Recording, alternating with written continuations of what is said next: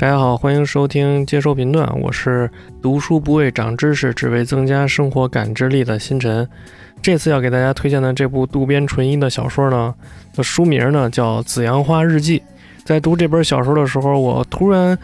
反映到一个问题啊，就是渡边淳一很喜欢描写中年男人、女人的对于感情的一些困境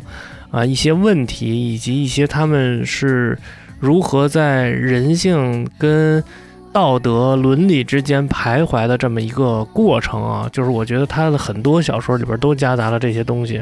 也是我在反复阅读他多本小说之后得出来的一个他的一个比较明确的一个写作风格吧。渡边淳一很少在我看过的小说当中几乎没有提到过关于呃青春啊年轻人的爱恋或者说年轻人的感情故事，往往都是以中年人、老年人为主。呃，描写一些他们对于这种世界，呃，描写一些他们对这种社会上既有的一些伦理习俗啊、条条框框啊之外的一些就是事情吧。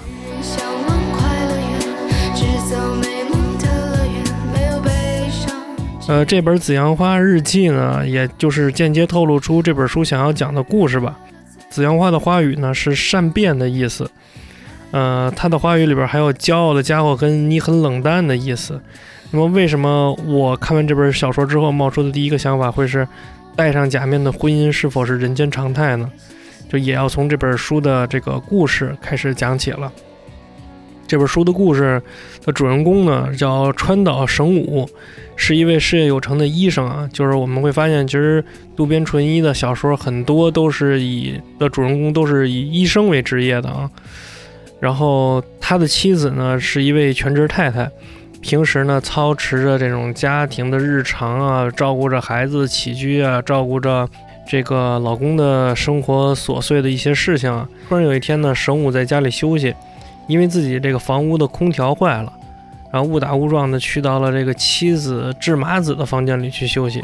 然后无意中发现了妻子藏在这个床底下的这本《紫阳花日记》啊。日记的封面是一朵硕大的紫阳花，而背面也是一朵紫阳花，还要用一块画有紫阳花的这个薄布包着，就是那种包书皮吧。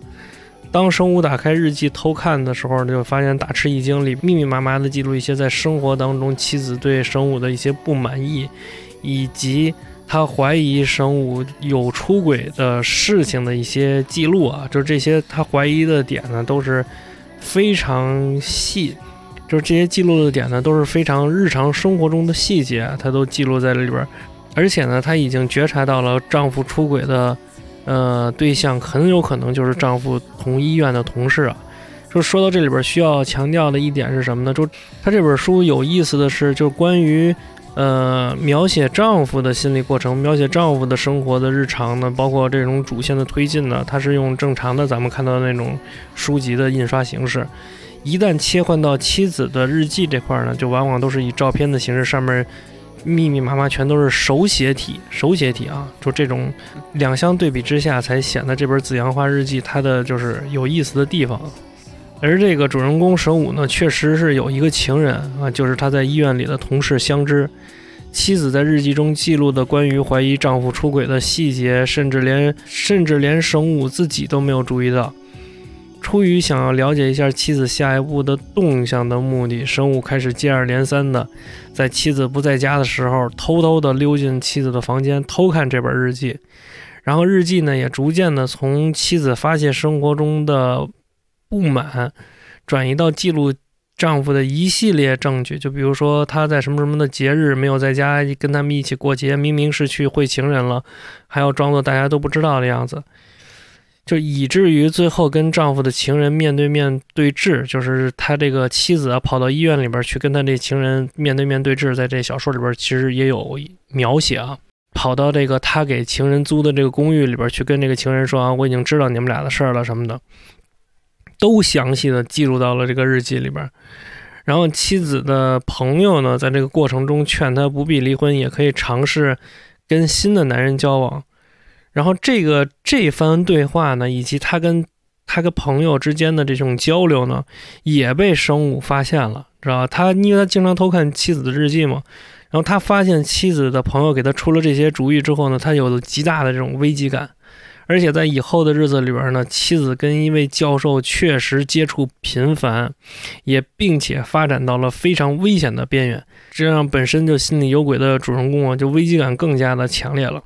而这个主人公呢，则是一边给妻子敲响警钟，一边继续偷看妻子的日记。这个他妻子的与教授的这个关系呢，在最后呢，也是以这种悲剧的形式收尾吧。因为这个教授呢，无疑也是一个就是啊情场的呃老油条。然后呢，最后呢，也是等于是把这个神武的妻子呢给戏耍了一番。神武的妻子在经历了这些事情之后呢，也决心回归家庭。这本《紫阳花日记》的最后呢，就是。他们夫妻彼此都知道对方的秘密，而也都戴上了假面，不约而同的默认这件事从来都没有发生过，继续以后的生活。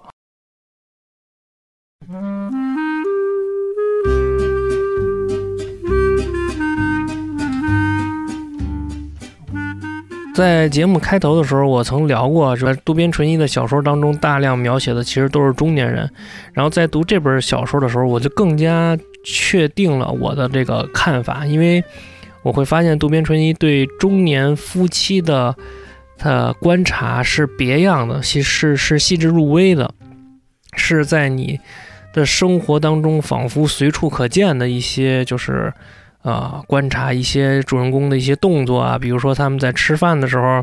妻子对丈夫的一些观察，比如说他今天回来之后有没有有没有精神啊，然后他的平时的吃饭习惯是什么样的，今天是什么样？的，平时他会吃多少饭，今天会吃多少饭，呃，他在吃饭的时候是否会打开电视去观看某一个节目频道，啊，今天是怎么样的，啊，都会有这种特别细致入微的一些观察，然后往往这些观察都是一个。呃，非中年人或者说非，呃，有这种经历的人所体会不到的，所以你在这本小说里边能够看到这种渡边淳一的对这种中年夫妻的观察吧，是很到位的。还有一个要说的就是关于中年夫妻的假面生活是否是这种社会的常态呢？就是前一阵子，其实我在读这本小说的时候，我也看了，就是社会上。呃，关于就是日本是吧？日本社会上，就是我我们国家社会可能就是也看了一些关于呃一些所谓的 UP 主或公知吧，就是他们对日本社会的夫妻形式的一种阐述吧。就因为大家其实知道，就日本的这种社会上，呃，夫妻的这种关系啊，以及他们的出生率啊、结婚率啊，其实都是远在中国之前就已经开始进入到了。就是那种下衰期，就是衰退期嘛，而且是急速的衰退。然后，这是为什么呢？就是因为日本的社会，其实在我看来，在咱们中国人看来，其实已经就是进入了一种，你可以说它开放，开它说它先进，你可以也可以说它是堕落，堕落到了一种极致吧。就，嗯，因为我是看到，就是有人说说日本的夫妻其实都是。呃，默许或者说默认啊，丈夫一方可能会出轨的，因为丈夫的工作，因为丈夫一个人要呃负担呃整个家庭的一个收入嘛。就是日本的夫妻是这样的，就他们结了婚之后，女性往往就不出去工作了，然后男性呢就是在外面工一直工作啊挣钱什么的。而且还有一个是什么呢？就是说丈夫如果一直在一个地方工作的话，那就会。被人看不起，因为有能力的人啊，就是在日本职场上有能力的人，往往是要经过很多地方的调动。比如说，今天我在，呃，东京啊，我在这儿工作两三年，然后我晋升了，或者说我呃岗位变动了，然后我可能去别的地方了，可能去大阪是吧？可能去奈良，可能去京都，嗯，都不一定啊，就是可能是他。工作实时在变动，随着他的身份跟他的在公司里边的阶级越来越高，他是随时会变动。那他随时会变动的，有可能妻子跟孩子可能会跟着他来回跑，但也有可能不会跟着他来回跑。这也就直接导致了这种，嗯，丈夫在外面会有出轨的这种情况。所以这是一个日本社会的一个社会现象吧，也是一个常态。所以，嗯，可能渡边淳一他会观察。到这种日本社会的变化跟常态吧，然后他就描写了一些，就是他把一些真实的人物呃进行了一些戏剧化，然后虚拟化，然后把这样一部小说呈现在我们面前啊。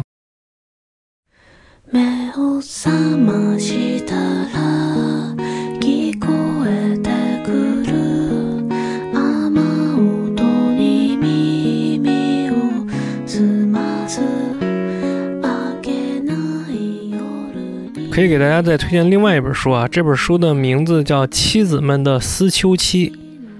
啊，《妻子们的思秋期》这本推荐的图书呢，我也会放到这个本期节目的呃收 note 里边。这也是在我在查这个关于日本的中年夫妻的关系啊，以及一些资料的时候发现的这么一本书。有意思的是什么呢？这本书是非虚构的呃书籍。它这里边会有很多个小故事，就是一那种非虚构、真实采访的真实人、真实的事情，嗯，完了为集结的这么一本书，啊，然后这本书是浙江人民出版社出版的，然后可以有兴趣的话，如果对这个日本的这种家庭啊，然后这种家庭关系啊，以及这种社会结构感兴趣的朋友们，可以去搜来看一看啊。然后我对这本书的，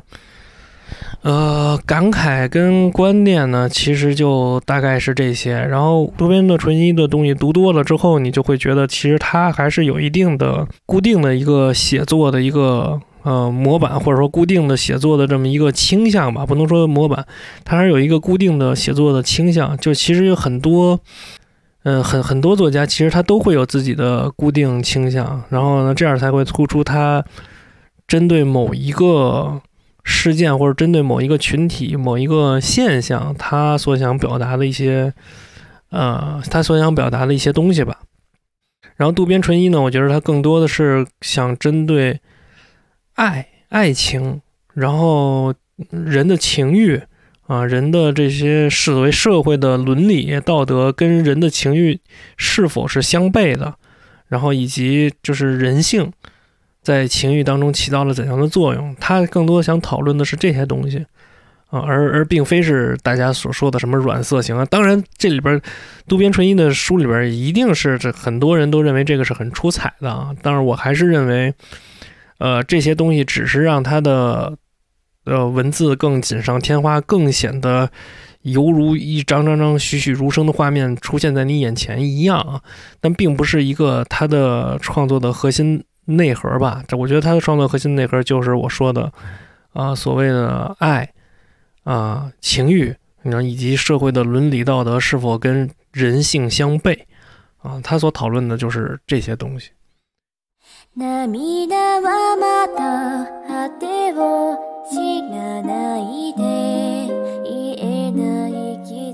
好，感谢大家收听、接收评论，